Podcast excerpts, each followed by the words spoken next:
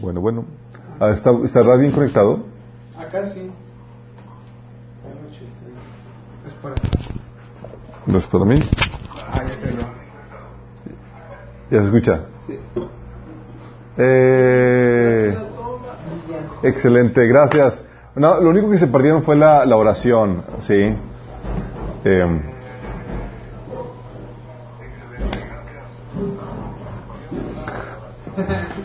ok, estamos viendo el tema... Perdón. Estamos viendo la segunda subtaller del taller de liderazgo. Estamos viendo el, taller cómo comenzar tu ministerio. Y continuamos con la sesión 3 de recursos humanos. ¿Se acuerdan lo que habíamos platicado que, que requeríamos para comenzar tu ministerio? Todo este taller hemos estado viendo, eh, eh, viendo la dinámica ya de cómo pasar de la teoría a la práctica. Vimos en la primera serie la filosofía básica del liderazgo. Vimos qué es lo que enseña la Biblia acerca del liderazgo. Cómo todos nacemos para ser líderes porque fuimos diseñados a la imagen y semejanza de Dios. Y en el proceso en el que tú descubres tu propósito y que eh, te dejas ser pulido para convertirte a la imagen de Cristo, tú desarrollas tu liderazgo. Y habíamos comentado, ¿se acuerdan que eh, dentro del cuerpo de Cristo, ¿quiénes son los que tienen el llamado liderazgo? Todos. Todos, porque el Señor, la, la idea de Cristo, de, de Dios es hacerte la imagen de líder supremo. Y el llamado a, a ser discípulos es un llamado implícito al liderazgo. Solamente los líderes desarrollan discípulos. Una persona que no sabe, que no, no tiene alguna expertise en cuanto a la palabra de Dios, no sabe cómo enseñar las doctrinas de, de- de Cristo, no puede ser discípulos a- para otras personas. Y hemos comentado también cuando vimos la filosofía el costo del liderazgo, ¿se acuerdan? Y es un costo que el Señor nos invita a tomar a todos los cristianos. Y es curiosísimo esto porque cuando ves y estudias esta temática te das cuenta, wow, el Señor no daba, no daba opción para, para, para otra cosa más que para forjar eh, líderes. ¿Sí? Y era, ¿quieres seguirlo? Ok, eso, vas a pagar el precio del liderazgo. Y nos, nos daba el costo para seguirlo. ¿Por qué? Porque el proyecto que traía Jesús, que tiene Jesús, es tal y de tal magnitud que requiere personas co- con alto nivel de liderazgo, porque no cualquiera aguanta el ritmo que, el ritmo que, que el Señor se viene trayendo con todo lo que este Señor está haciendo. Sí. Entonces platicamos eso, vimos las- el costo del liderazgo y vi- la sesión pasada vimos cómo se desarrolla el liderazgo. ¿Alguien se acuerda? ¿Cómo se desarrolla? No recuerdan. Habíamos platicado que se desarrolla dando, sacando el don, el talento, lo que Dios puso dentro de ti. Y, y por eso habíamos platicado que el líder lo que hace es que busca oportunidades que pongan demanda sobre su potencial. Y cuando me refiero a busca oportunidades, busca responsabilidades, ya sea que se las otorguen o que él se las busque por, por su cuenta propia. Y se acuerdan que habíamos comentado que típicamente muchos adquieren responsabilidades porque lo vieron, había una necesidad y es como que tú, órale, vente. Y, lo, y le delegaron una responsabilidad y habíamos platicado el caso de los diáconos, los primeros diáconos de la iglesia, ¿se acuerdan? Pero habíamos platicado que, que el verdadero liderazgo requiere que tú tomes una eh, responsabilidad propia, una responsabilidad activada, no delegada. ¿Sí? En el sentido de que, eh, um, en el sentido de que no basta que te deleguen, sino que tienes que tú buscar apropiarte de la función y del rol y buscar responsabilidades y avanzar a otros niveles por cuenta propia. Y es algo que, se nos, que, que muchas personas se, se olvida, porque el líder es, busca esas responsabilidades por, esa- por, su, por su cuenta personal y eh, busca desarrollar ese liderazgo por cuenta personal. Entonces tiene que ser activada. ¿Y se acuerdan el ejemplo que habíamos platicado? Del ejemplo de Felipe. Oye, él se eh, fue nombrado diácono, desarrolló habilidades, obviamente puso en práctica talentos, pero al momento de ver la persecución, habíamos platicado que él vio la oportunidad de compartir el Evangelio, nadie lo nombró, nadie lo comisionó para compartir el Evangelio, no fue enviado a las naciones ni nada, simplemente él, en una situación, en una circunstancia que se encontró, vio la oportunidad de, hacer algo para extender el Evangelio, tomó responsabilidad personal y empezó a hacer algo. Y la ciudad de Samaria, de Samaria en, en- el Nuevo Testamento fue conquistada por Felipe y se convirtió Felipe el diácono a Felipe el evangelista, ¿se acuerdan? Entonces, Y, la, y también habíamos platicado no solamente cómo se desarrolla el liderazgo, sino que un primer recurso que, que se requiere para, ser- para habíamos platicado que para desarrollar el liderazgo requieres poner en práctica tu don, tu, tu habilidad, para encontrar tu propósito. Y tal vez tu propósito es algo que ahorita está muy distante. El Señor día tal vez dio la visión como, como el rey David, de, oye, vas a ser el rey de la nación. Ok, pero ahorita eres un chavo, ahorita estás joven, ahorita no tienes la forma para hacerlo. Sí. Y la misma situación que David. Habíamos comentado que cuando estás en esa situación, tu propósito está muy lejos y además lo que te busques son proyectos o cosas que hacer ahorita para activar tus dones y, ta- y talentos. ¿Se acuerdan? Y hemos platicado cómo David había desarrollado su habilidad, su don, eh, llevando a cabo un montón de, de- de- de servicios, ¿se acuerdan? Antes de ser rey, se eh, desarrolló como pastor, y después de pastor, ¿se acuerdan? ¿Qué, qué fue lo que hizo? David. Ah, era del, tocaba para el rey, ¿no? Fue músico, fue pastor, luego músico para el rey, luego mandadero, era de IBM para su papá, y luego se convirtió entonces en héroe de batalla, luego capitán de ejército, y luego un prófugo re- refugiado, digo perseguido, y luego líder que de, un grupo de, soldados que ofrecieran servicios de seguridad, ¿se acuerdan? Y eh, para luego ser líder de una ciudad, que era la, ciudad de, Judá, y luego para ser líder de toda una nación. Entonces tienes ahí la, eh, toda la travesía y es lo que, lo, que pod- lo que estaba en su mano hacer, lo hacía y lo hacía con excelencia y desarrollaba el proyecto. Oye, si ahorita mi función es ser pastor, oye, la voy a desarrollar de tal forma que, que va a ser con excelencia. Él no dejaba que ninguna oveja se le fuera viva. Digo, se le fuera muerta. Perdón. sí, ¿se acuerdan? Dice David que, que dice, dice David, ahí dice la Biblia que cuando venía un, un león, ¿se acuerdan qué es lo que hacía cuando venía un león? O sea, él lo perseguía. ¿Sí? Lo perseguía y dices, ¿qué onda con, con, con, con eso? Eh, lo perseguía y, y luego lo agarraba a golpes y lo mataba a golpes. Cualquier persona como tú y como yo ve un león, patitas para que las quieras. A correr se ha dicho. Sí. Pero ¿qué hacía, qué hacía David? David lo perseguía. ¿Por qué? Porque él estaba desarrollando su ministerio ahí como pastor con excelencia. Y ese desarrollo de, su ministerio con excelencia fue lo que le permitió eh, abrazar o tomar posesión de la siguiente oportunidad que se le iba a ofrecer. Sí, que era la de la de este la de matar al gigante, ¿se acuerdan? Bueno, tenemos eso, sí, entonces hay que, hay que dar. Entonces la, la idea de ahorita de, de esta segunda sesión de, de, de esta segunda serie es ayudarte a comenzar tu ministerio. Y algo que habíamos platicado que requieres ah, eh, era plasmar la idea. Vimos la importancia de las ideas la, la vez pasada. Es ok, ¿qué hago? Pues ah, tienes que comenzar con una idea. Todo comienza con una idea. ¿Sí? Oye, ¿de dónde saco las ideas? Y habíamos platicado, ¿y de dónde sacar las ideas? ¿Quién se acuerdan? ¡Quejas! Oye, la gente se queja, hay problemas, son cada problema, cada idea, cada queja que, que- la gente tiene es una oportunidad para desarrollar algo. Activan ideas que son soluciones.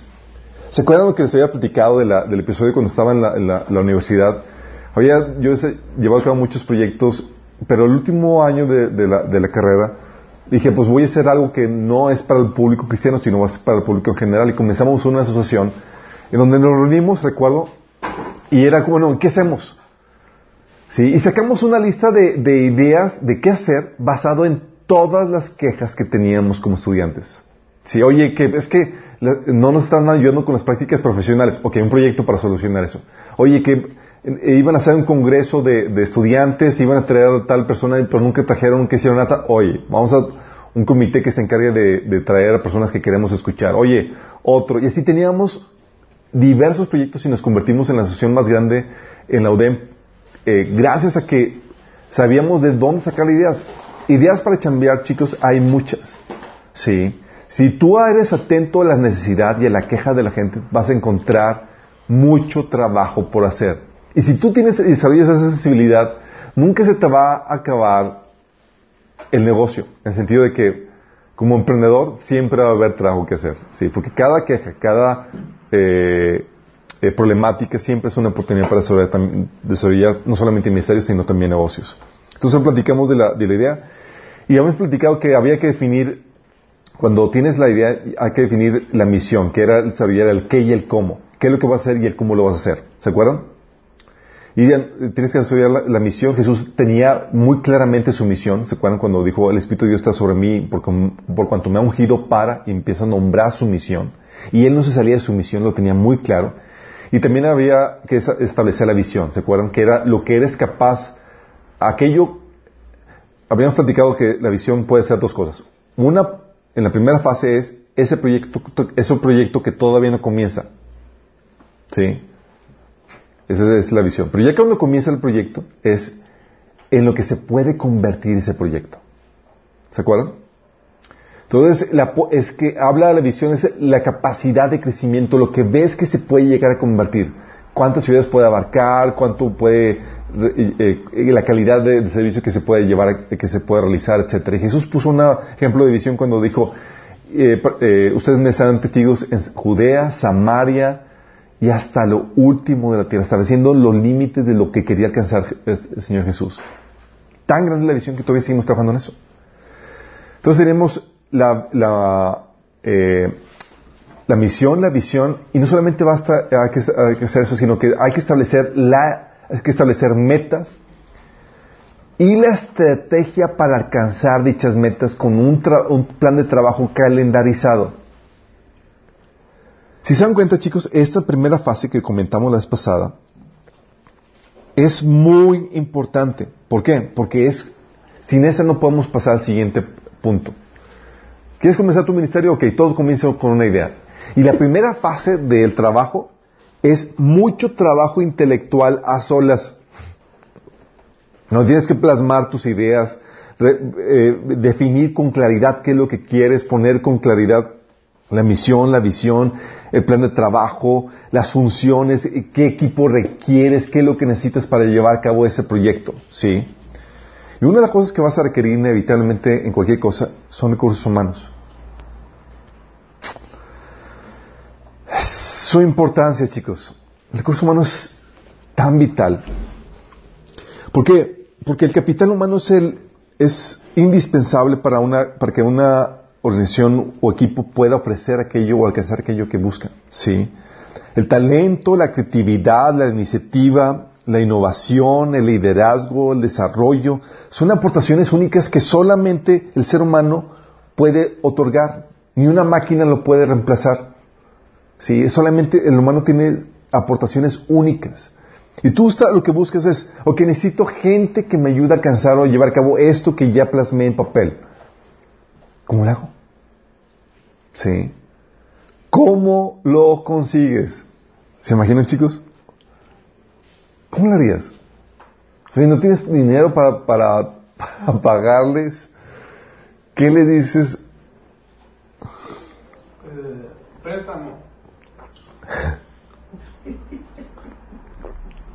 Favores. Favores. Oye, más un favor. ¿Sabes? Es aquí donde tienes que aplicar el principio que te había comentado, el principio de la semilla. Pregunta, ¿la semilla tiene todos los recursos que necesita en ella misma para convertirse en un árbol? No. No tiene en ella misma todos los recursos. Pero sabe cómo obtenerlo de su alrededor. Sabe cómo extraer los nutrientes para convertirse en un árbol. ¿Sí? Si te das cuenta, así somos nosotros, chicos. Somos como la semilla. Tienes una idea de lo que el potencial que puedes alcanzar. Ok. Tienes que tener todo en ti, mismo. Oye, necesito tener ya a, las personas ahí sentaditas esperando que yo las ponga a trabajar. Necesito, ya, necesito tener ya la cuenta bancaria con el curso económico. Necesito tener. No, no necesitas tener eso. Lo que necesitas es saber cómo extraer de tu entorno aquello que necesitas para poder llevar a cabo aquello que has plasmado en papel. ¿Sí? Es algo crucial en esto. Entonces la idea no es que tú tengas ahorita el recurso humano a tu disposición. La idea es que sepas cómo extraerlo. Sí. Y sigues el principio de la, semilla. Y es ahí donde eh, de que tienes que seguir la actitud que Jesús tenía. Sí. Él sabía que su padre traería a los que eh, él necesitaba para seguir su misión, chicos. Sí. Esto es muy importante que, tengas en mente. Um, ¿Tienen la contraseña de, la internet que me pasen? Ah, Gracias, chicos. ¿Te la escribo? ¿Me la escribes? Sí. Sí. Estamos. Es muy importante porque eh, algo que tenía Jesús y que, nos pone un ejemplo formidable es que él sabía que él no competía por, por recurso humano, él sabía que iba a llegar a su vida las personas correctas. ¿Por qué? Es algo que tienes que entender como cristiano. En este trabajo que hacemos, en este ministerio, tú no lo haces solo. Sí. El trabajo que haces aquí en equipo es algo que vas a tener que aprender a hacer, es a trabajar en conjunto, en conjunto con Dios. Sí. Que es el que te va a guiar en esto. El Jesús se decía, fíjate lo que decía Jesús. Por eso les dije que nadie puede venir a mí a menos que se lo haya concedido mi Padre. Fíjate. Juan 6, 65. Jesús sabía, era tan consciente que, hoy invitaba a alguien a su equipo y él como que no quiso. Oh, imagínate se sentía, no quiso. No, Jesús decía, no era, no era la persona que Dios quería que formara parte de este equipo, de ese ministerio. Sí, por eso Jesús decía con claridad, nadie puede, por eso dije que nadie puede venir a mí a menos que el Padre, que se lo haya concedido el Padre. Cuando seas consciente que Dios es el que arrima o que va a propiciar que las personas correctas formen parte del equipo, tú te, se te quita un gran peso de encima. ¿Sí? ¿Por qué? Porque ya, eh, porque ya no te afanas, sino sabes que tú haces lo que está a tu parte y las cosas se van a dar conforme Dios quiere, ¿sí? Um, ¿Se acuerdan cuando el caso de, Juan, cuando Jesús se, eh, le voló dos, de, dos de sus discípulos? Imagínense. ¿No se acuerdan? Dos de los discípulos de Jesús eran ex discípulos de Juan el Bautista, imagínate. Este, Juan y Jacob. ¿Quieres que te cambie el tiempo de...? Sería brutal. No sé por qué se Juan, Jacobo, Juan y Jacobo forman parte de, de, del, del, trabajo de, equipo de Juan Bautista. Juan Bautista dice, este es el Mesías. Y, y ellos, ah, sí, pues dejamos, y pues lo dejaron a un lado, sí. Y Juan decía, estaba tranquilo porque se le fue un miembro de su equipo de trabajo y Juan decía, nadie puede recibir nada a menos que Dios se lo conceda, respondió Juan. Sí, porque Jesús ya estaba bautizando y estaba teniendo más gente, más seguidores y demás. Y Juan, tranquilo, decía, yo solamente tengo lo que se me ha conseguido de arriba. Sí. ¿Por qué? Porque algo que tienes que tener en mente es que en este proyecto que tú empiezas, en este ministerio que tú empiezas, lo que haces es trabajar en conjuntamente con Dios en la estrategia y en los planes que Él tiene para ti. No estás compitiendo para, para recibir nada más. ¿Por qué? Porque es Dios el que está detrás de todo esto. Como decía Juan, nadie puede recibir nada menos que Dios se lo conceda. ¿Sí? Eh, y es lo que hace el Señor es que eh, cuando se fueron los discípulos de, Juan el Bautista al ministerio de Jesús, lo que hubo nada más fue una reubicación de, miembros en el cuerpo de Cristo. Dice la Biblia en, 1 Corintios 12, 11, todo esto lo hace un mismo y único espíritu quien reparte cada a cada uno según Él lo determina. ¿Qué hace? Él determina tu lugar dentro del cuerpo de Cristo. Y hay gente que piensa que es dueña de, los, de, las personas que trabajan con ellos o que forman parte de su equipo. ellos los hicieron. O que ellos los hicieron. Nada que ver. Sí. Ahorita vamos a ver, eh, porque esto es importante, esto es importante eh, porque tú vas a poder invitar gente incluso que ya forma parte de otro ministerio. Sí. Oye, pero si forma parte de otro ministerio, sí. Pero quien pone las personas en tal o cual lugar no eres tú, tú solamente eh, haces la invitación. El Señor muy bien pudiera moverla para que forme parte de, tu, de tu ministerio. ¿Sí? ¿Y qué es lo que haces, chicos, para atraer gente a tu ministerio? ¿Cómo lo consigues? Sigues el principio que Jesús estableció. ¿Qué es el principio de prospectación, chicos? ¿Principio de qué? Prospectación. Prospecto. ¿Qué haces? Extiendes la invitación a medio mundo. Sí. Vas con las personas que quieres que forman parte de tu equipo y los invitas tal cual como decía Jesús. Muchos son los invitados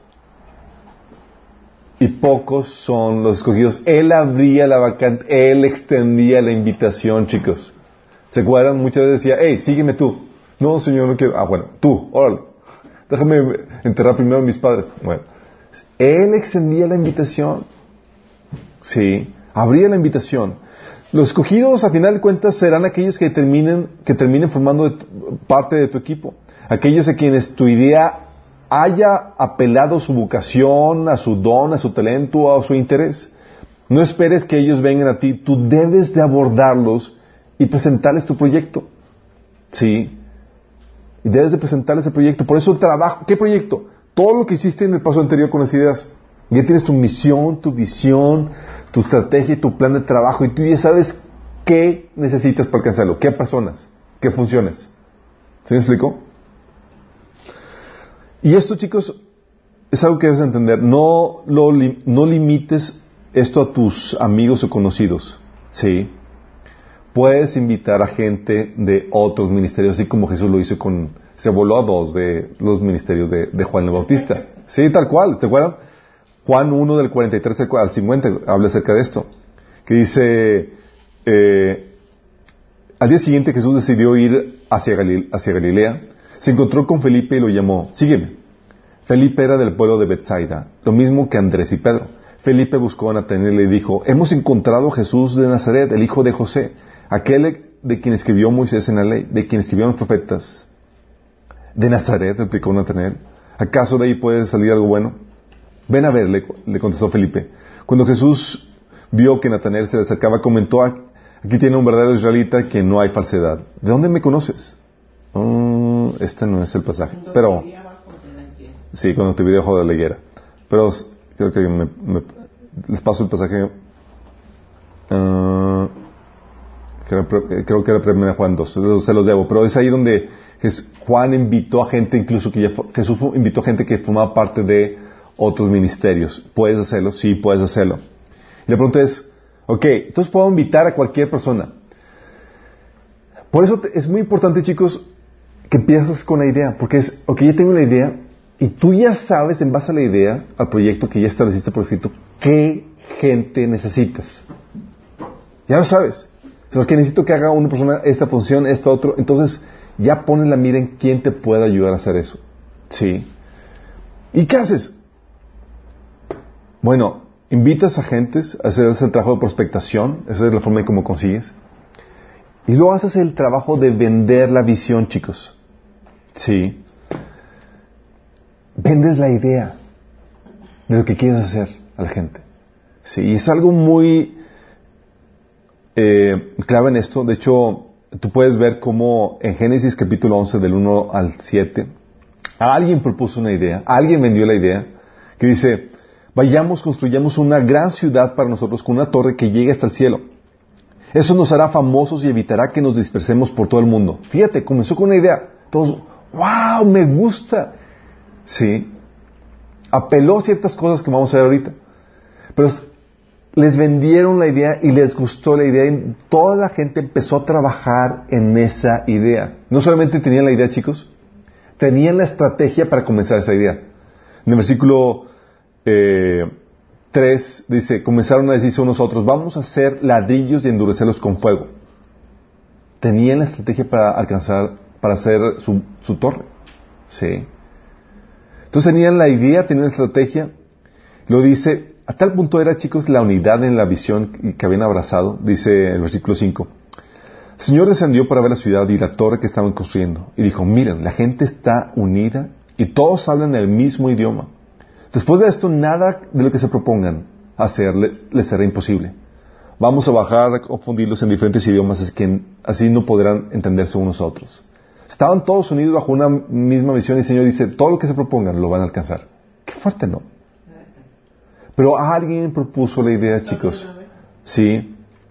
Por eso debes de tener, para vender la visión debes de tener bien definido tu misión, tu visión, eh, los logros que proyectas tener, así las metas que buscas alcanzar, así como tu estrategia y tu plan de trabajo para realizarlos. Tienes que tener todo eso ya por escrito. Por eso el trabajo que haces en la primera fase de la idea es vital. No llegas como, con nada así como que, bueno, ¿y qué hacemos, chicos? La primera junta de trabajo, así como que... Uh, y pues, vamos a definir la misión, misión entre todos. No, no es eso. Tú llegas y es, aquí está chicos, vamos a probar, este es el periodo de trabajo. Y lo que hacen las más personas es, te ayudan a, a refinarlo, pero no partes de nada. Tú eres el que comienza, ¿sí? Tú eres, y eso chicos, la visión, la misión y todo eso, ¿sabes quién la debe definir? Tú. Cuando comienzas, el que lo hace, ¿sí? ¿Sabes por qué? Porque a ti te debe de gustar. Tú debes ser el que el que le debe abrazar, el que, el que le debe fascinar la idea. ¿Por qué? Porque tú eres el que vas a pagar el precio más alto. Una vez estábamos en la, escuela y alguien nos, invitó, a, Querían empezar un proyecto y ese chavo, este joven, invitó a, un grupo para formar parte de ese proyecto. Entonces dijimos, pues vamos a definir entre toda la visión, chicos, ¿les parece? Wrong. Nunca hagas eso, ¿sí? Todos, obviamente, con sus ideas creativas, fueron una hora, dos horas tratando de sacar algo que todos les gustara. Y al final salió algo así amorfo, que no era tal cual lo que él quería, ¿sí? ¿Tú crees que se hizo? algo al respecto? Se acabó. ¿Por qué? Porque ya no gustaba la idea al que quería hacer algo. ¿Sí me, estoy, explicando? ¿Por qué? Porque al que le debe de gustar más es a ti, porque tú eres el que vas a pagar el precio más grande. Sí. Y en tu propuesta de la idea, sí, debes, eh, lo que hace es que como cuando tú muestras esa pasión por la visión que tú hayas abrazado, y cuando ven en ti la seguridad y la determinación a alcanzarla, entonces es que los convences. Si te ven a ti titubeando de que, pues bueno, quiero hacer esto, pero no estoy seguro, ¿tú te animarías a entrarle? Pues no, es como que pues, él ni, ni, pues, ni siquiera está seguro. ¿Cómo vas a invitar a que alguien pague el precio de trabajar, de hacer algo, de esforzarse, por lo que ni siquiera tú sabes si si lo quieres hacer o no. Sí, va a funcionar. Sí. Entonces tú debes de tener esa pasión, debes de mostrar seguridad y determinación. en televisión. Debes, de demostrar seguridad y determinación, sí. Debes de, eh, y esta, por eso la visión, chicos, eh, debes tener, debes, de, debes ser lo que te gusta y no solamente debe ser algo que te gusta, debes de tener una estrategia clara de que es alcanzable. Porque si no, ¿cómo la vendes? ¿Cómo la, cómo la haces? Sí.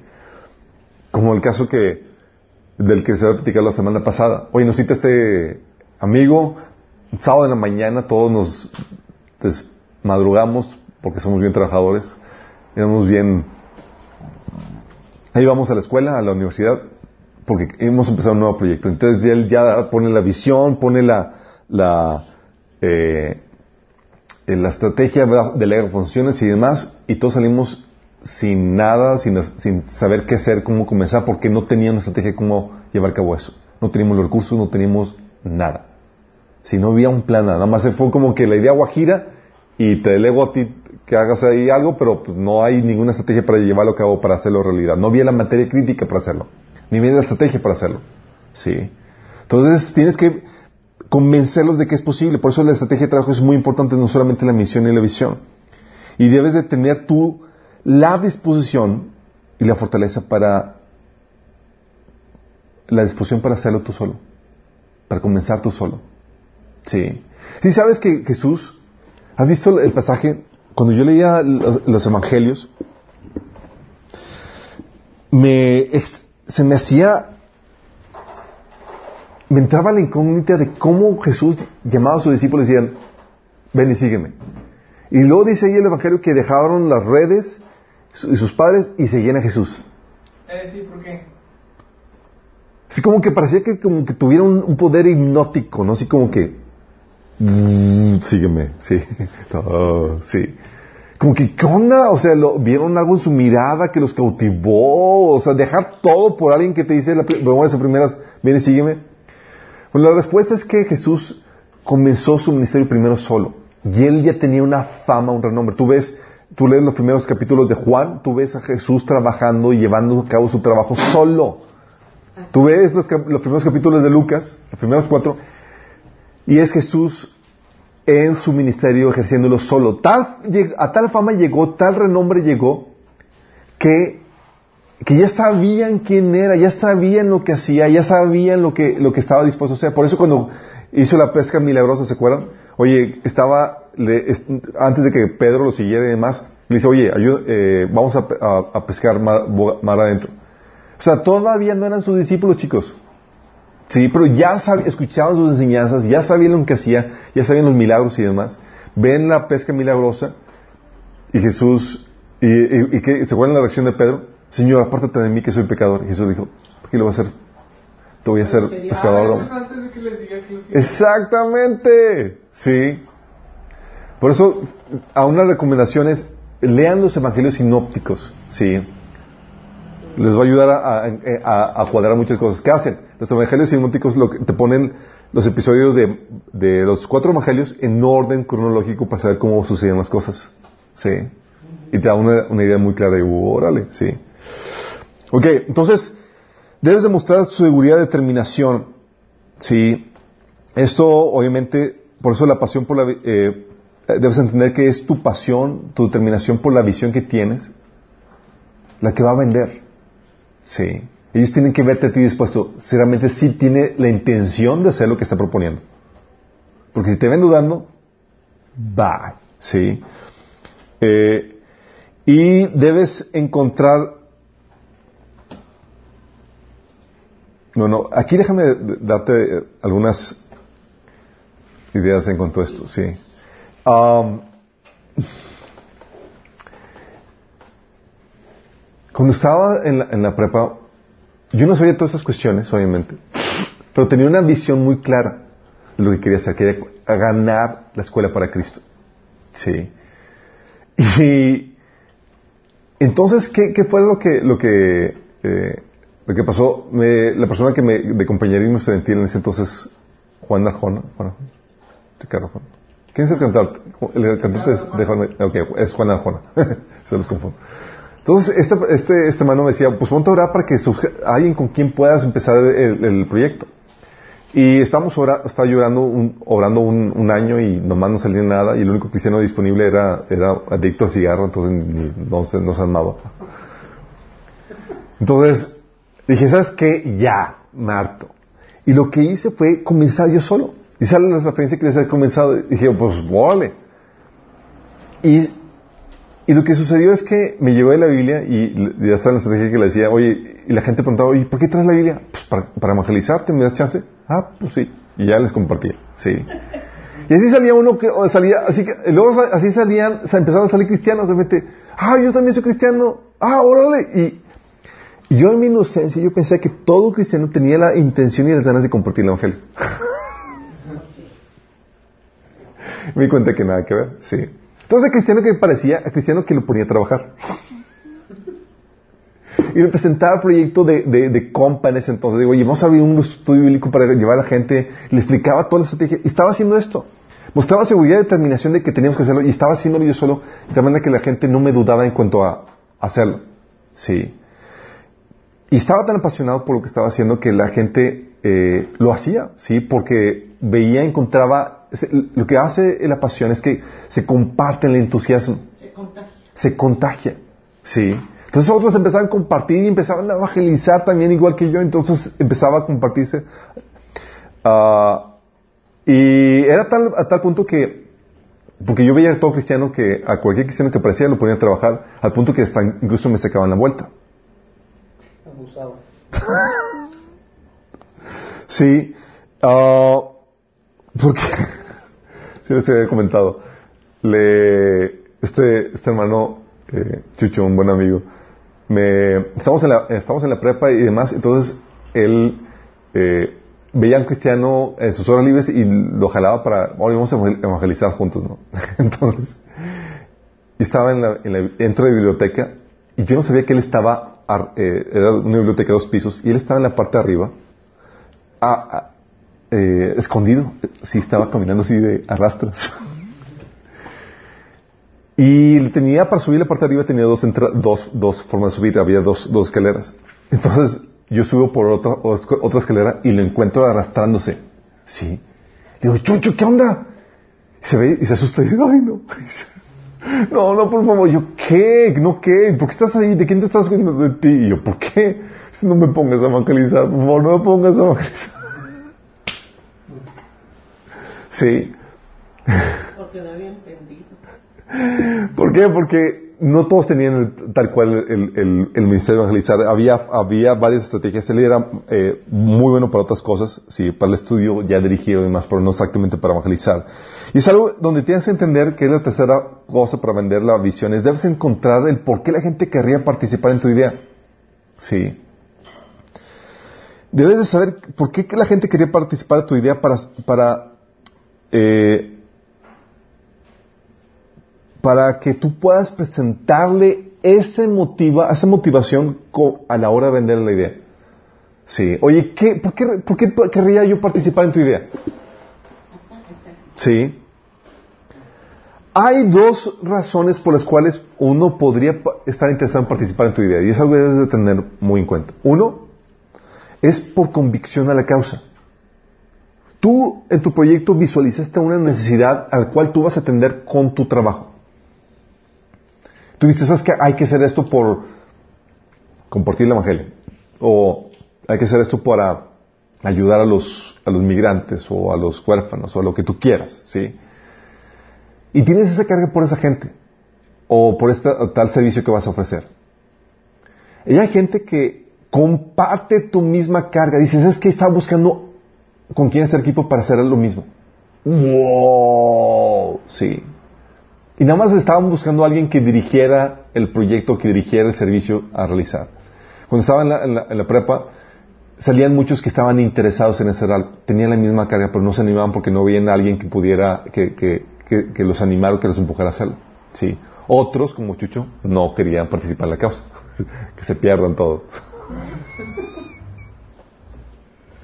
Sí. Pero hay gente que sí. Entonces era como que, oye, nada más hay gente que tiene es- ese, ese clamor. Por ejemplo, ves, ah, son personas que se unen a- al equipo porque creen en la causa del proyecto. Es decir, en el beneficio eh, que la misión va a producir. Sí.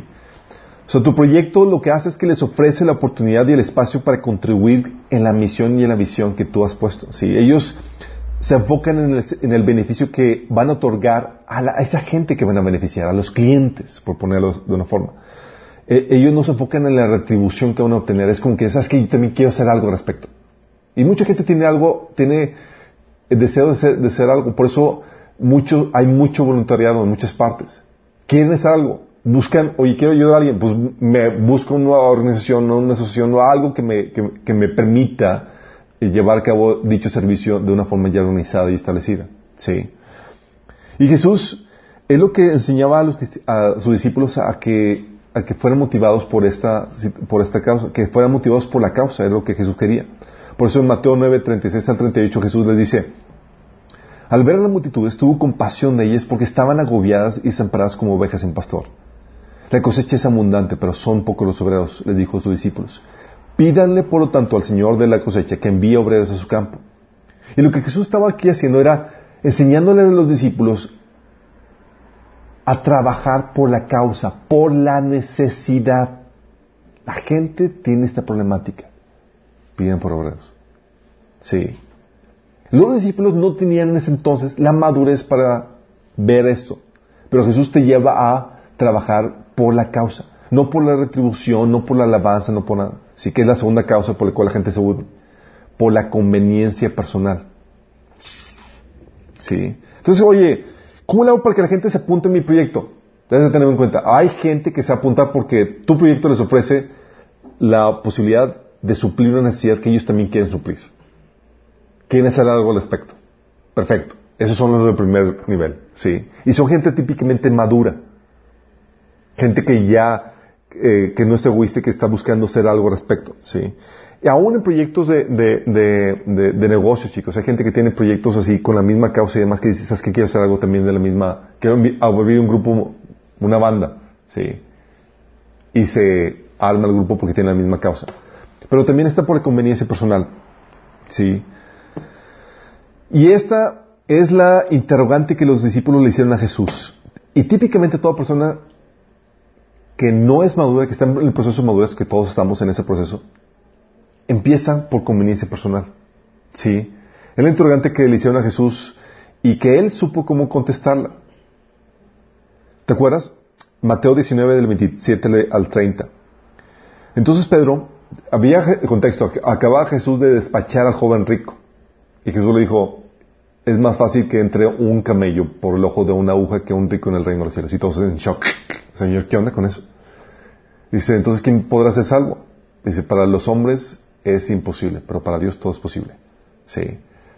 Y, Jesús, y, Pablo le, y Pedro le dice, entonces Pedro le dijo, nosotros hemos dejado todo para seguirte. ¿Qué recibiremos a cambio? Uh.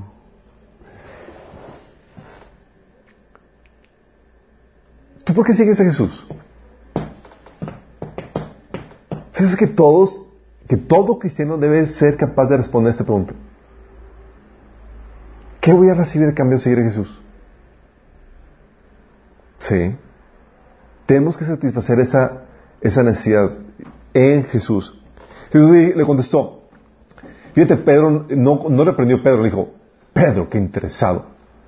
Deben seguirme abnegadamente y desinteresadamente. No. Sí, no es así. Al inicio siempre debe haber una motivación extra eh, que supla una necesidad personal. Jesús le contestó, le aseguro que cuando el mundo se renueve y el Hijo del Hombre se siente sobre su trono glorioso, ustedes que han sido mis seguidores también se sentarán en doce tronos para juzgar a las doce tribus de Israel. ¿Qué te parece? ¿Te gusta? ¿Sabes lo que digo? Ah, Señor, había dicho eso antes. Estaba teniendo ya segundos pensamientos y como que, a ver, dudas ahí. ¿Qué onda? Pues, ¿A dónde va a llevar todo esto? Porque estamos sacrificando, hemos dejado todo. ¿Qué vamos a recibir? Y es una pregunta que debes de siempre de hacer es, y es una pregunta que de forma natural surge en el ser humano, porque, ¿se acuerdan? La Biblia dice que, la Biblia dice que, que el hombre tiene un amor natural por uno mismo. Por eso se te dice que ames a tu prójimo como, ¿qué? A ti mismo. ¿Sí? Y tú cuidas tu cuerpo y lo atiendes y demás. ¿Sí? Y si no lo tienes, te lo recuerda. Pero, ¿qué es lo que hace el Señor? Te dice, ¿sabes qué? Contesta esa pregunta crucial de forma personal. Y eso es algo que tú debes de contestar cuando tú presentas un proyecto. Tú lo invitas y si no encajan en la convicción, en la causa es, ok, realmente no me interesa la gente que vamos a ayudar. ¿Qué obtengo yo con eso? Estaba en una de las sesiones que dirigimos en, la, universidad. Tuve la, fortuna de dirigir unos seis, siete proyectos eh, y un chavo, así, nada más imagínate, Estábamos en medio del trabajo y estaba ya medio harto. Y de repente explota y me dice, pero yo qué voy a tener con todo esto? Y me quedo así como que... Y, y como es algo que había leído de la Biblia, fue algo que ya tenía la respuesta lista para decirle, ah, si, hacemos este trabajo, vamos a obtener esto, esto, esto y esto. Ah, ok, ok, ok. Ya, y volvió a trabajar. Porque debes de tener en mente, ¿qué va a obtener? Y muchos de los proyectos que hacemos son, jalas a gente que trabaja de a gratis, chicos. Sí. Imagínate. Pero él dijo, no sé si ahí, pero en otra parte dijo, nadie que En ese mismo pasaje dice, y todo el que haya dejado casas, hermanos, hermanas, padre, madre, hijos o bienes por mi causa recibirá cien veces más a cambio y heredará la vida eterna. O sea, vale la pena. Y esa es una pregunta, y es una respuesta que también tenemos que hacer nosotros. Muchos cristianos no siquiera saben por qué siguen a Jesús. ¿Por qué lo siguen? Eh, porque me lo... La pregunta que debemos hacer, ¿qué voy a obtener yo a cambio? ¿Por qué el Señor me pide que esté dispuesto a, sacrificarme, ¿sí? a tomar mi cruz cada día y seguirlo? ¿Qué obtengo? ¿Sí? Es por eso que dice Romanos 2, 7, 10. Fíjate lo que tenemos. Él dará vida eterna a los que perseverando en buenas obras buscan gloria, honra e inmortalidad. Y dice la Biblia, dice, habrá gloria, honra y paz de parte de Dios para todos los que hacen lo bueno, para los judíos primeramente y también para los gentiles. ¿Por qué? Porque nosotros como cristianos seguimos a Jesús primero porque nos da vida eterna y porque buscamos la gloria de Dios. Es decir, no una gloria que te ofrece el hombre, no una alabanza que te ofrece el hombre. ¿Han visto los memes que dicen eh, un chiste nivel Dios? Que es como que, oh, huge. Bueno, nosotros buscamos una gloria nivel Dios. Así que, de la que solamente Dios puede dar. ¿Sí? Y la Biblia dice que cosas que ojo no vio ni oído yo, ni han subido al corazón del hombre, son las que he preparado para Dios a los que ama. ¿Sí? Entonces, hoy me tienes que saber ser, hoy, ¿qué? ¿Qué? ¿Qué va a obtener? ¿Cómo voy a hacer que ellos obtengan algo tangible? Puede ser algo económico, o algo en, en especie, o intangible. Pero tengo que obtener algo. ¿Sí? Eh,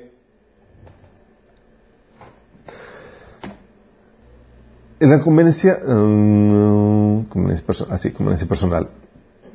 Ok. En la conveniencia personal, chicos, entonces es para satisfacer, muchos entran en proyectos para satisfacer ambiciones personales, chicos.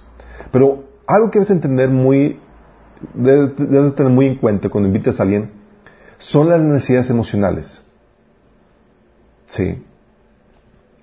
La gente busca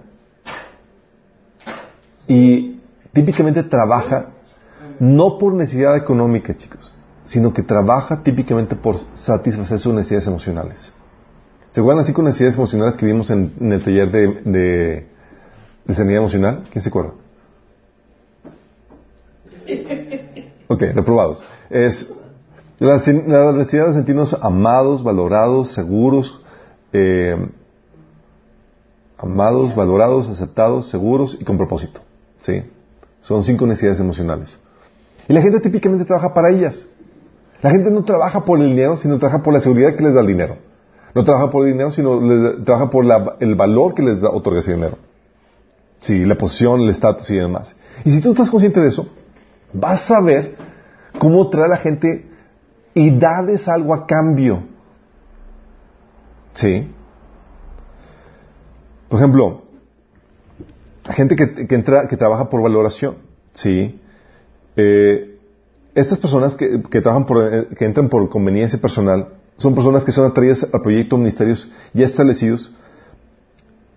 Um, típicamente, chicos, cuando son por conveniencia personal, déjame aclararte esto. La gente que entra por conveniencia personal y no por la causa, típicamente son atraídos a proyectos ya establecidos con cierto éxito, cierta reputación o renombre. Por eso las iglesias grandes, con grandes ministerios, atraen a más personas que las iglesias que casi no tienen nada. ¿Sí? ¿Por qué? Porque lo que están buscando, la verdadera motivación realmente no es la, necesidad, sino es satisfacer una necesidad emocional. ¿Sale? Y es más fácil satisfacer una necesidad emocional de valoración, de reputación y todo eso, en, ya ocupando un puesto en una jerarquía dentro de, un, dentro de una organización ya establecida. ¿sí? Pero, obviamente, comenzar algo de cero no es difícil, digo, es un poco más difícil, pero no imposible. Entonces, ¿qué haces? Puedes apelar a, su, a, la valoración. Hay gente que es muy atraída por la necesidad de, sentirse valorados. Son estas personas atraídas a la idea de, de formar parte de algo grande. Dices, wow, voy a tener la oportunidad de ser, de formar parte de algo grande, o de ocupar un puesto o realizar una función importante. Es muy probable que si, se les, que si les compartes una gran visión y los convences de que es posible realizarla y que ellos tendrán un rol importante, quieran unirse a ella, porque le estás satisfaciendo esta necesidad de importancia. ellos visualizan el que, oye, voy a formar parte de una, de una organización, de un proyecto donde yo voy a tomar, tener una función importante. Y ya con eso, les apelaste y tienen su retribución con lo que van a estar haciendo. Sí. Eh, la Biblia te enseña de esto en Tercera Juan 1 del 9 al 10 donde habla de Diotrefes Diótrefes. Es una persona que entraba y servía en la iglesia porque su motivación era ese sentido de valoración. Él que la amaba ser el primero, dice la Biblia. Sí, dices, ¿por qué servía? ¿Por, por la causa? No, porque quería satisfacer su necesidad de ser primero. O, ¿se acuerdan cuando Jacob y Juan eh, mandaron a su mamá para pedir un favorcito? ¿Se acuerdan? Fíjate, saque- sale la motivación por la cual se llena Jesús. Se llena Jesús por, por la compasión por las almas perdidas, las ovejas que andaban andaban como ovejas sin pastor. No, Jesús los llevó por un proceso de madurez. Ellos buscaban la posición, el estatus. Por eso, ahí en Mateo 20, 20, del 20, 20 al 21 dice, entonces la madre de Jacobo y de Juan junto con ellos se acercó a Jesús y arro- arrodillándose le pidió un favor. ¿Qué quieres? Le preguntó Jesús. Ordena que en tu reino uno de estos, uno de estos dos hijos míos se siente a tu, derecha y el otro a tu izquierda. ¿Tú crees que esta fue una idea de su mamá? Claro que no, fue una idea de ellos y mandaron a su mamá. Así como que, no fue como que, mamá, ¿por qué dijiste eso? Amor, no, mamá, no. No. No, era idea de ellos y mandaron a, A investigar. a su mamá para, para, imagínate, sí. ¿Qué hace? Satisface, o sea, es, eh, estaba- estaban buscando satisfacer, al seguir a Jesús estaban buscando satisfacer ese deseo, esa necesidad de valoración en su vida. ¿Sale? Entonces, valoración. La otra es la necesidad de aceptación. Estamos, aquí apelas a, eh, a personas que son atraídas principalmente por sentido de aceptación o pertenencia. Ellos buscan un grupo que los acepte, del cual puedan sentirse parte. Sí. Su anhelo es tener un grupo de amigos con quien compartir cosas juntos, dentro y fuera del trabajo. Eh, es, eh, puedes atraer este tipo de gente, eh, para atraer este tipo de gente debes crear un gran ambiente de trabajo. Sí. Desarrollar amistades más allá del trabajo, interesarte sinceramente en la gente. Entonces, que cuando va, cuando se llevan a cabo esas actividades y demás, es, la gente busca eso. No sé si tú has sentido esa, esa, todos hemos sentido ese deseo de pertenencia.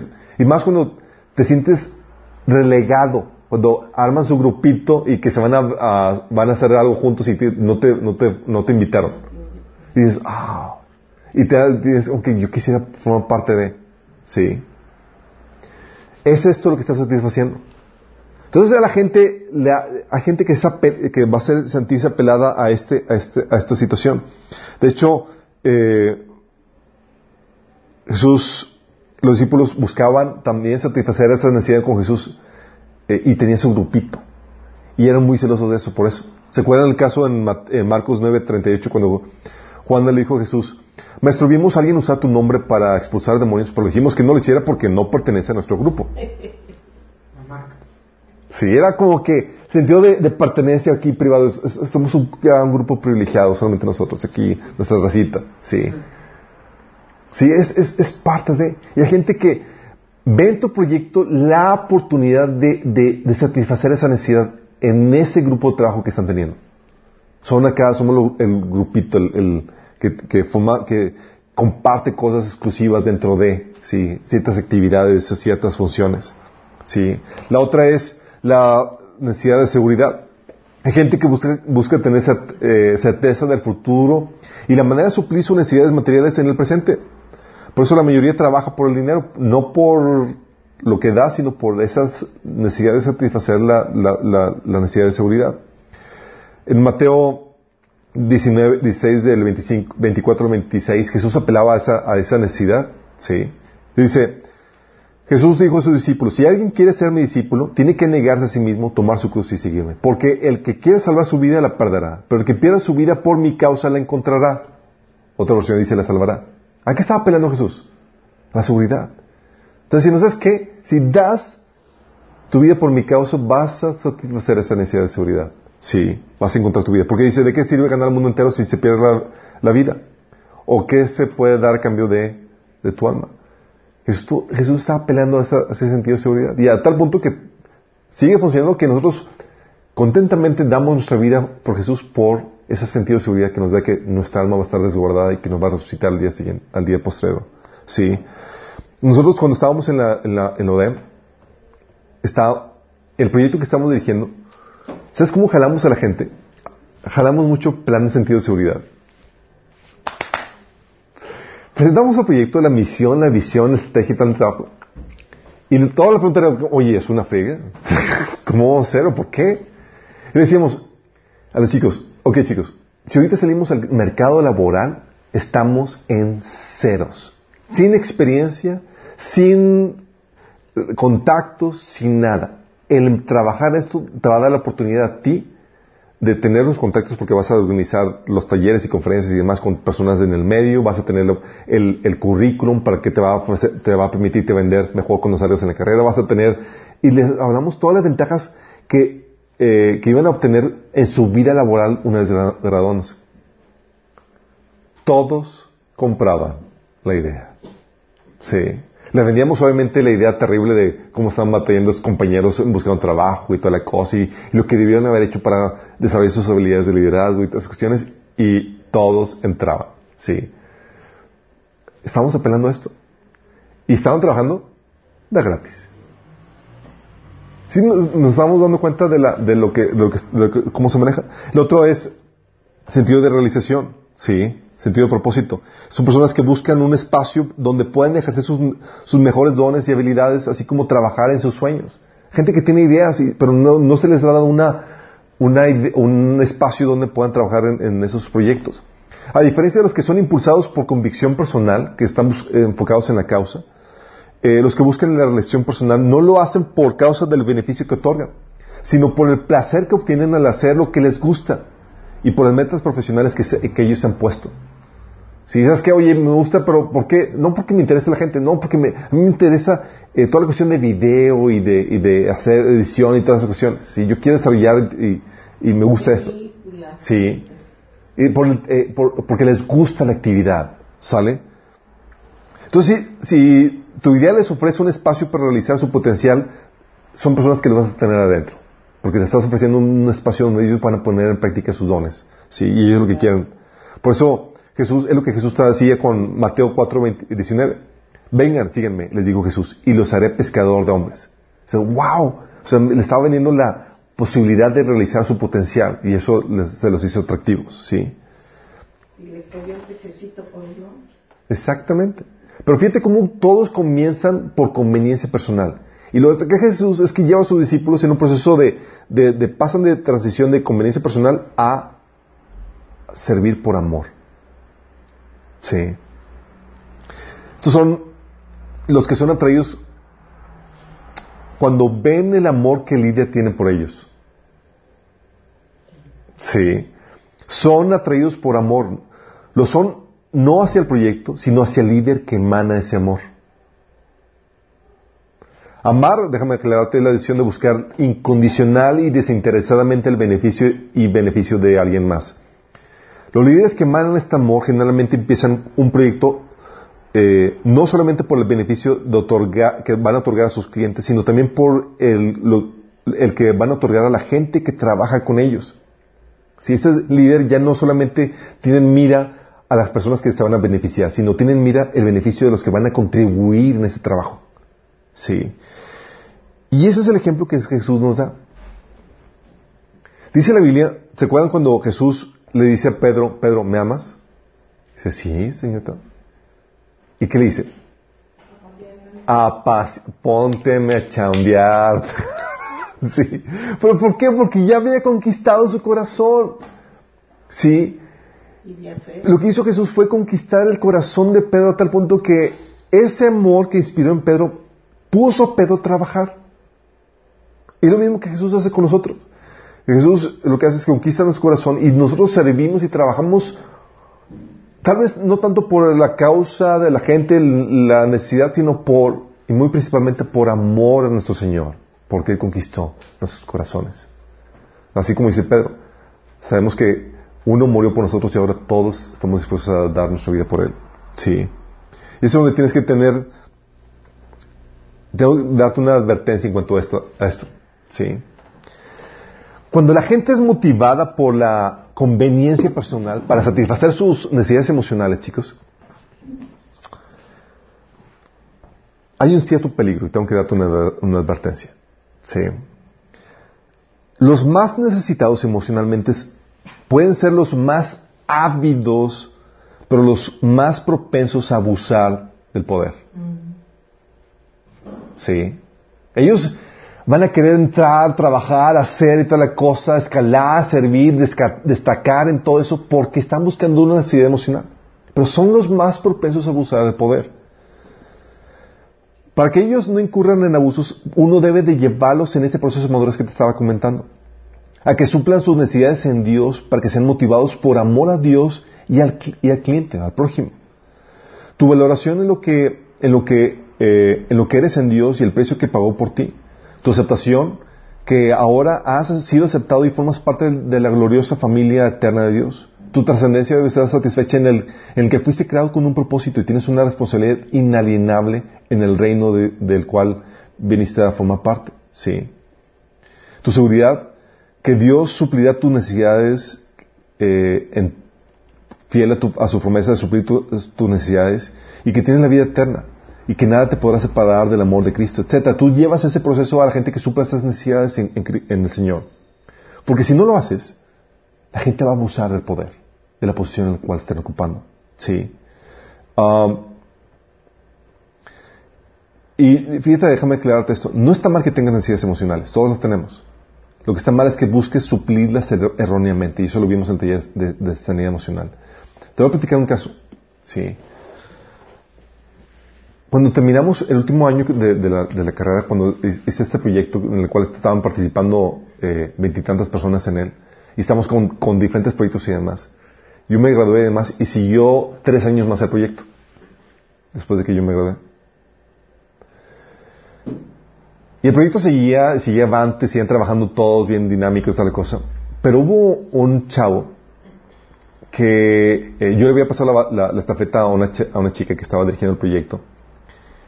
Pero había uno que codiciaba la posición de ella. Imagínate la, la, la, intriga que se empezó a, armar. Porque lo que empezó a hacer es que empezó a hablar eh, cosas en contra de ella. Y el grupo que formaba parte de esta organización estaba dividido en dos segmentos en los que él ya se había ganado con mentiras y que se le estaban levantando en contra de ella. Su motivación y su intención era ocupar la dirección de, la organización. Imagínate así de, espionaje, de, de, intriga y demás de telenovela. ¿Qué fue lo que pasó? Que, que se y todo lo estaba haciendo, estaba, todo él lo estaba haciendo mientras que él trabajaba para ella en varios proyectos. Imagínate así la, la intriga, ¿sí? ¿Por qué? Porque él estaba buscando suplir sus necesidades emocionales a través de las posiciones, a través del estatus que le daba la organización ya establecida. Sí. Y eso se da mucho en la política, chicos. La, espalda, la, la, puñalada en la espalda y demás. ¿Por qué? Porque la gente busca la conveniencia personal. No está buscando la causa. Está buscando satisfacer sus necesidades eh, emocionales. ¿Sí me explico? ¿Qué fue lo que pasó? Eh, gracias a Dios se salió a la luz todo eso, sí. Eh, mientras que lo que estaba haciendo en, secreto se le filtró cierta información y salió a la luz que estaba, lo que estaba haciendo hasta el punto que la, universidad tuvo que ponerle una sanción porque él formaba, parte del comité de, de asociaciones de la mesa directiva de estudiantes y lo tuvieron que expulsar de, de, eso de, la asociación, imagínate. Pero a tal punto ya estaba llegando toda la, toda la, toda la problemática, sí. Me recuerda a, la película del gladiador. ¿Alguien se acuerda de... ¿Alguien? ¿Sí la vieron? Sí. Gladiador. ¿Se acuerdan que el tipo este, el... Russell, este... El actor este... El, el que le hace gladiador le dice, oye, era el líder del ejército, era el ejército, sí, eh, líder del ejército, y, él ya estaba terminando la última batalla y él decía, ya quiero irme con, a, a, mi, a, mi, casa, sí, con mi familia. Tenía una familia y quería una vida tranquila, eh, dedicarse a la agricultura con su hijo y su esposa y demás. ¿Sí? ¿Se acuerdan? Y estaba platicando con el viejito, el que era el emperador. Y le, y le estaba tratando de convencer de que él, si tomara el, el mando, ¿se acuerdan? Y dice, no, no quiero. Dice, por eso tú necesitas tomarlo, porque no lo quieres. ¿Por qué? Porque las personas que no les apetece no están ambientes emocionalmente como para abusar de poder. ¿Me explico? ¿Y te acuerdas quién sí lo quería? El, el que tenía el labio leporino, el, el- hijo del emperador. Sí. Codiciaba eso a tal punto que terminó matando a su papá. ¿Se acuerdan? Y ese fue, fue, eh, el que abusó del poder y demás porque él estaba buscando eso.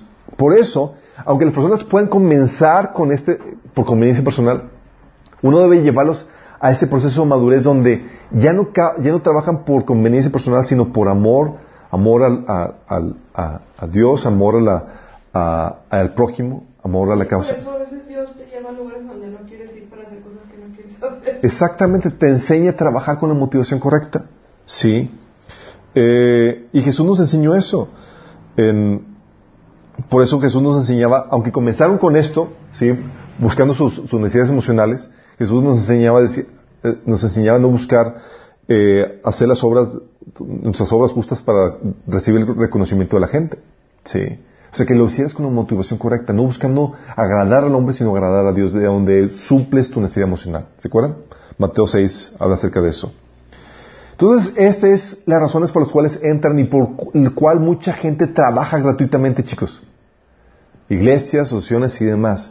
Pero si tú estás consciente de esta mecánica, tú vas a poder atraer y apelar a esas necesidades emocionales para ponerse a trabajar en el límite que los llevas a madurar para que trabajen realmente por la amor a la causa, por los necesitados.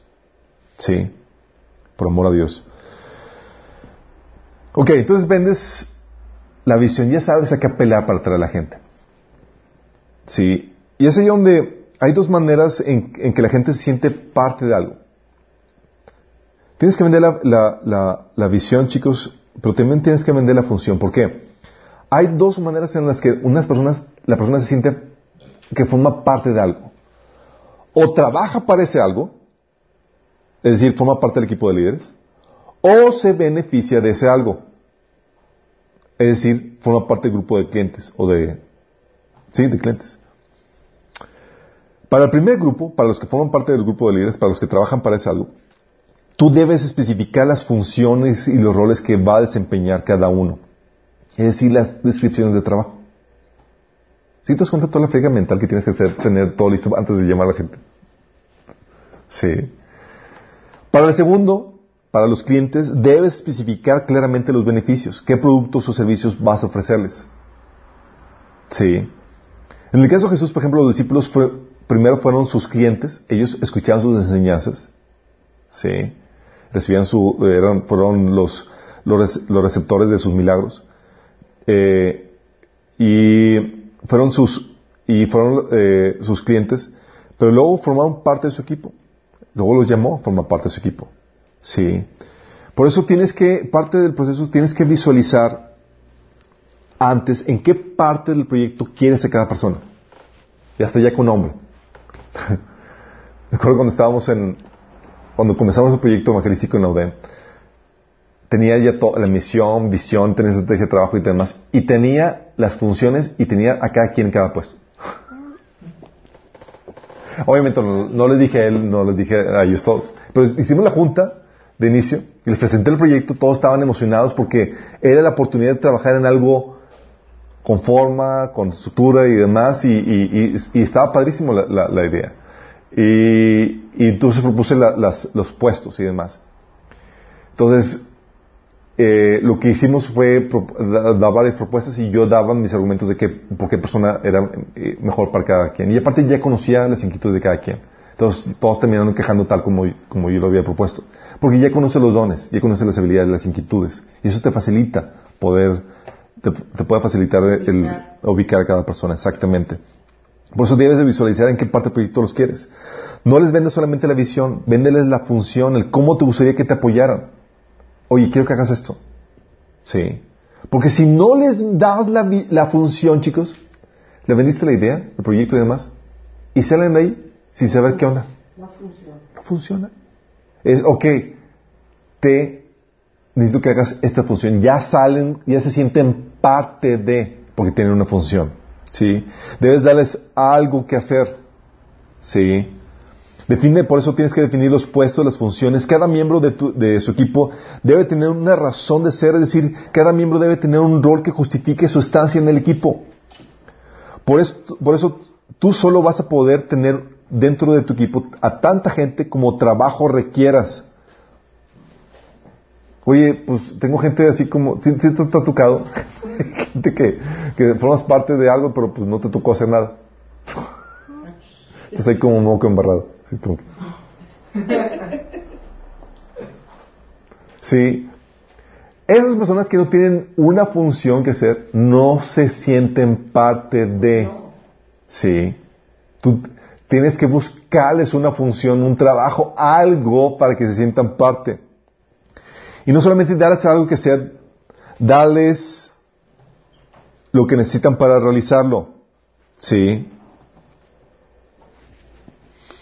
Ah, de hecho, por ejemplo, en darles algo que hacer, ¿se acuerdan que Jesús delegaba también funciones en su equipo? Por ejemplo, ¿quién era el tesorero? Judas. ¡Judas! Y uno diría, uno diría que mala elección, Señor, sí. Pero yo sabía perfectamente cómo iba a estar todas las cosas. Y no solamente tienes que darles lo que necesitan para hacerlo.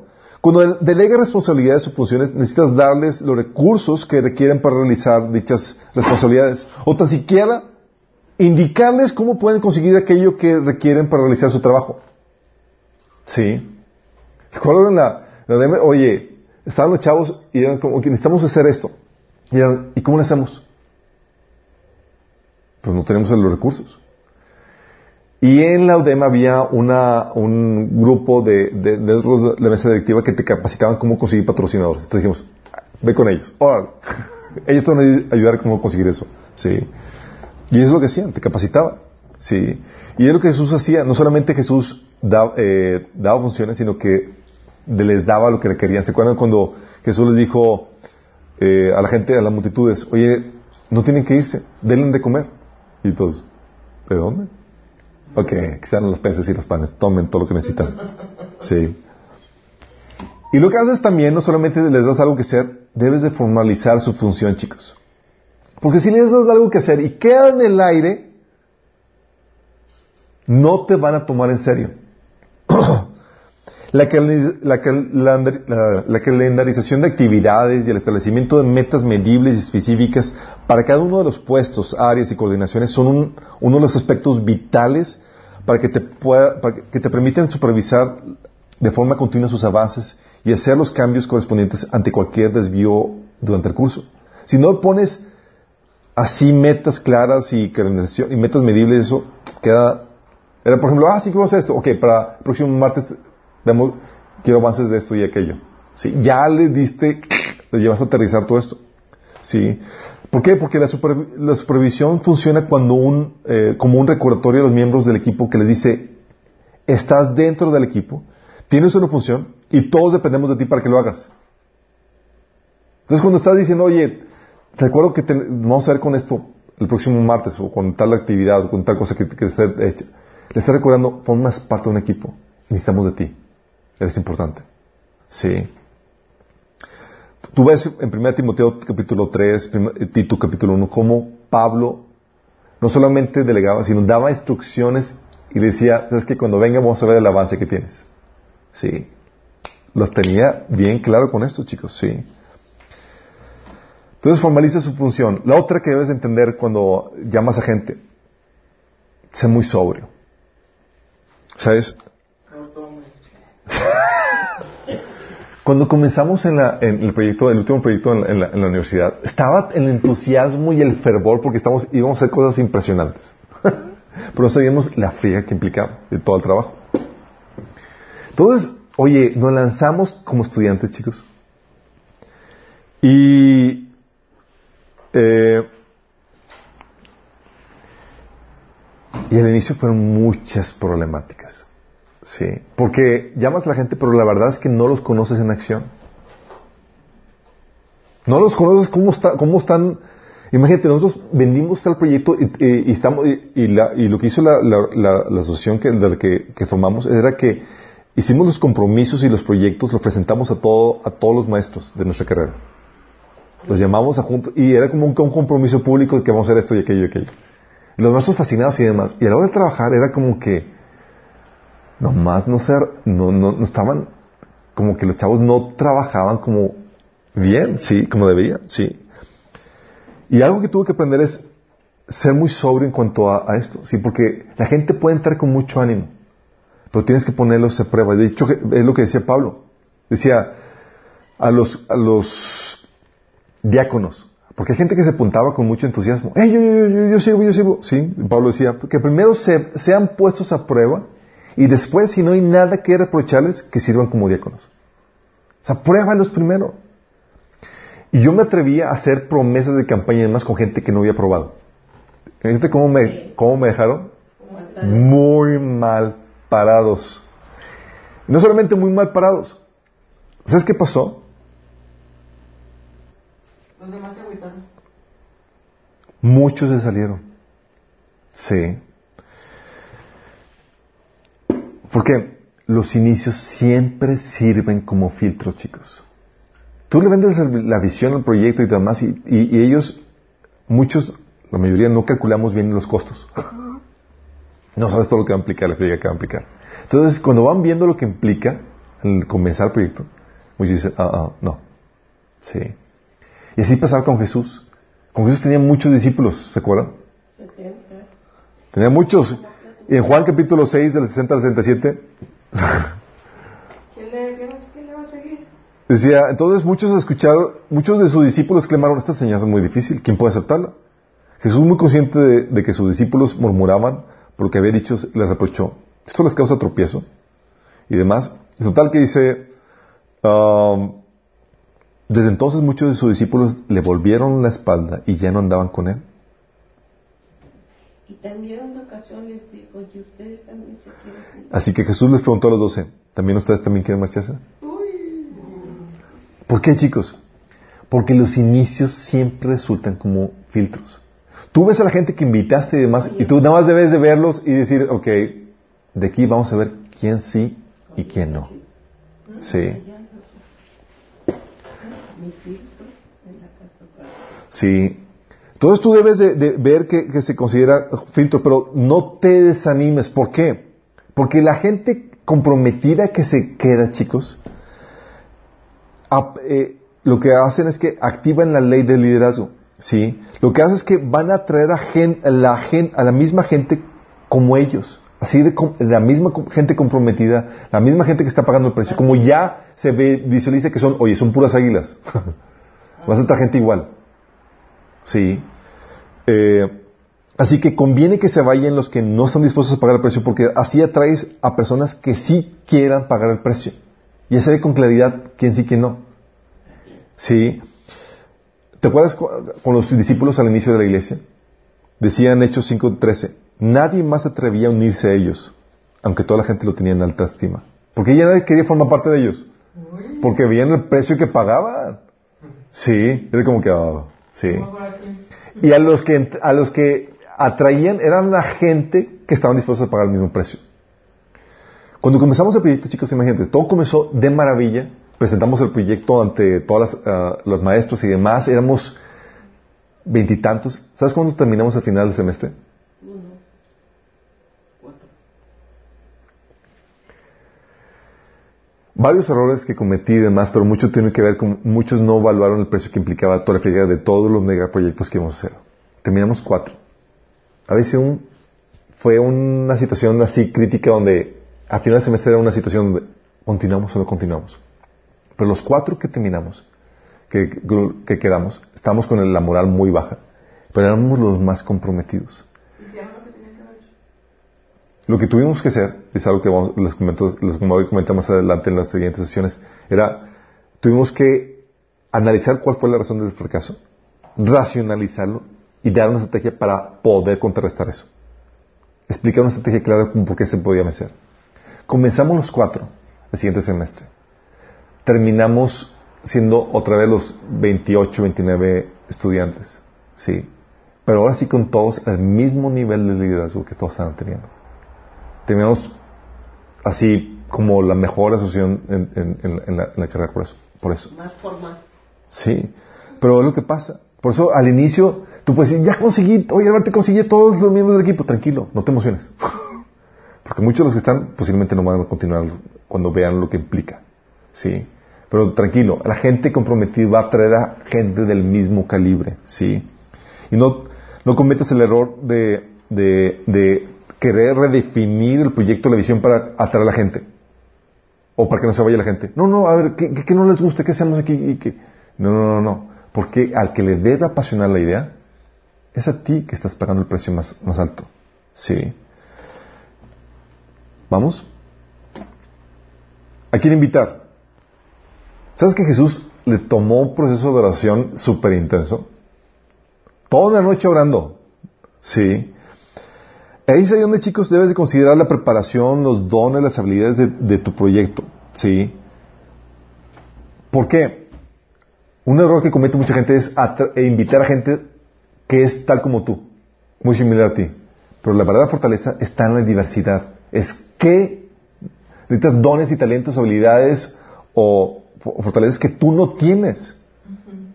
Sí, en la diversidad está la fortaleza.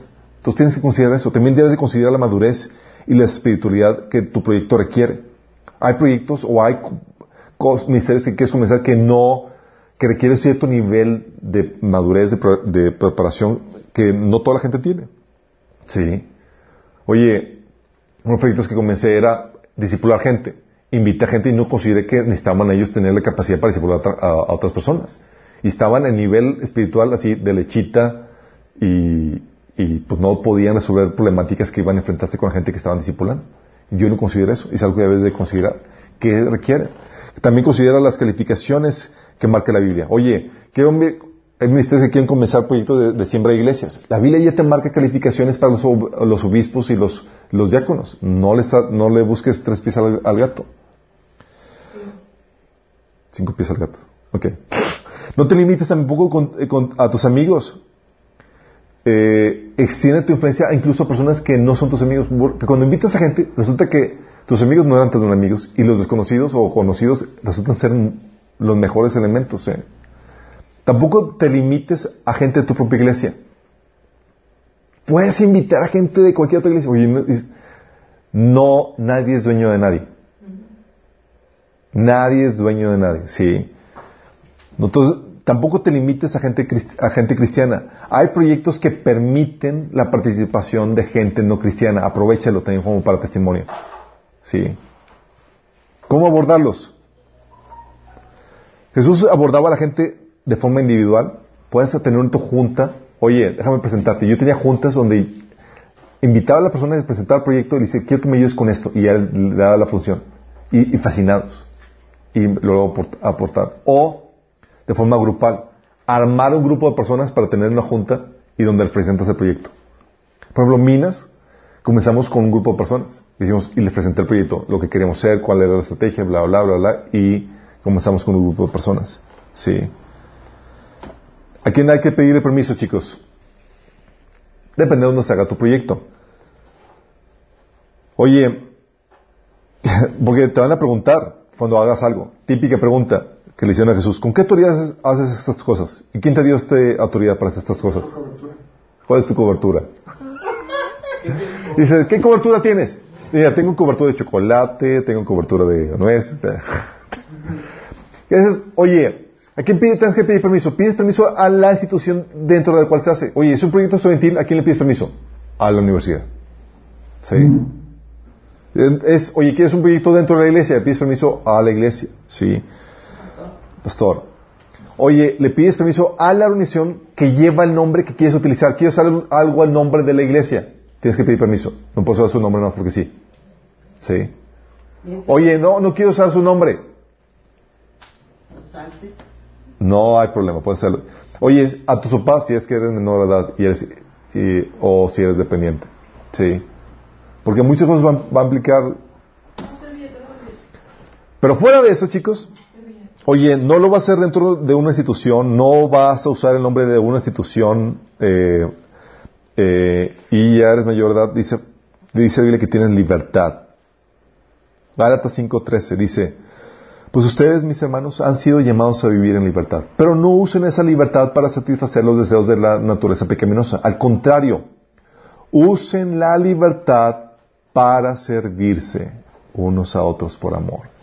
Tienes libertad para servir, no necesitas permiso. Oye, ¿con qué permiso estás haciendo eso? Ah, con la libertad que el Señor me ha dado. Libertad para servir al prójimo. Sí. Oye, mi pastor no me da permiso. No tiene que darte permiso, a menos que lo vaya a hacer dentro de su iglesia o usando su nombre. Sí, pero fuera de lo demás, eres libre. Y es algo que también a veces tienes que, que a las demás personas. Sí, cuando un proyecto que comenzamos, eh, llegaron conmigo, ya después de que estaban, estábamos todos trabajando juntos, cada quien con su función y demás, llegan conmigo, y yo ya no puedo participar de este proyecto. ¿Y por qué? Porque mi pastor me lo prohibió. Yo, ¿cómo que te lo prohibió? Y tuve que enseñarles cómo tenían libertad para participar de eso y que el pastor no podía ordenarles nada en ese, en ese sentido de cosas, porque no era su iglesia y no era su, no estaban, no eran cuestiones de orden de, de su iglesia, ¿sí? Era un ministerio fuera de eso. Y, y, es algo que vimos ya detalle en el taller de, autoridad. ¿Sale? Entonces, como esto tiene una idea más clara de cómo extraer el recurso humano. Se da cuenta que no es como que puedes llegar como que, ah, ¿quieres trabajar conmigo? tienes que, es proyecto, producto de una pega intelectual que, que estableciste, en el que estableciste, estableciste la misión, visión, plan de trabajo, función, estrategia y todo eso. Sí. Y es ahí cuando apelas a la convicción personal o conveniencia personal para llevar a la gente. ¿Sale? ¿Oramos? Amado Padre Celestial, gracias Señor, porque tú nos das el ejemplo máximo, Señor, de cómo reclutar, cómo extraer el recurso humano que necesitamos para llevar a cabo las obras que tú, que tú nos, has llamado a ser, Señor. Padre, danos la destreza para hacerlo, Señor. Que podamos, Señor, cada uno de nosotros, Señor, utilizar los recursos que pones a nuestro alrededor, Señor, y y los talentos de las personas que tú has puesto alrededor nuestro para ayudarles a desarrollar su, propósito, Señor, y también cumplir la visión que tú nos has dado, Señor. Que podamos ser sabios al hacer trabajo en equipo con otras personas, Señor. Que no utilicemos a las personas, sino que las desarrollemos, Señor. Para tu gloria, Señor, te lo pedimos en el nombre de Jesús. Amén.